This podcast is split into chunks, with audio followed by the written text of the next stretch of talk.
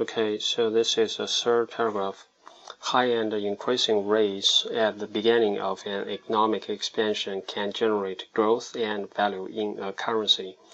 呃，这个指的就是 high and increasing rates，就是高的和正在增加的、不断提高的这样的利利息或者利率。At the beginning of an economic expansion，在经济扩张周期的初期，can generate growth。 and value in the currency，就是这样的一个结果，就它可以增加呃这个货币的呃它的价值，generate growth。同时呢，就是说使呃投资这些货币的这些投资者得到回报的增长。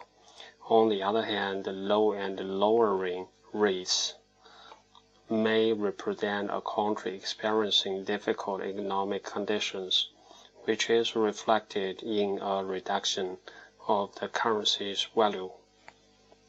哦，这个指的应该是就是另一方面，low and lower rates 就是现在已经很低的，或者是会降得更低的这样的利息，may represent a country experiencing difficult economic conditions，就是代表这个国家有可能正在经历一个经济上的萧条的时期。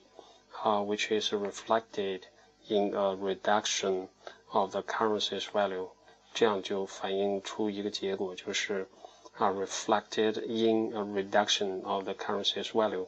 实际上，呃，这种情况下，投资者就会呃去降低对它的投资需求，所以这个国家的货币的价值就会降低或者是贬值。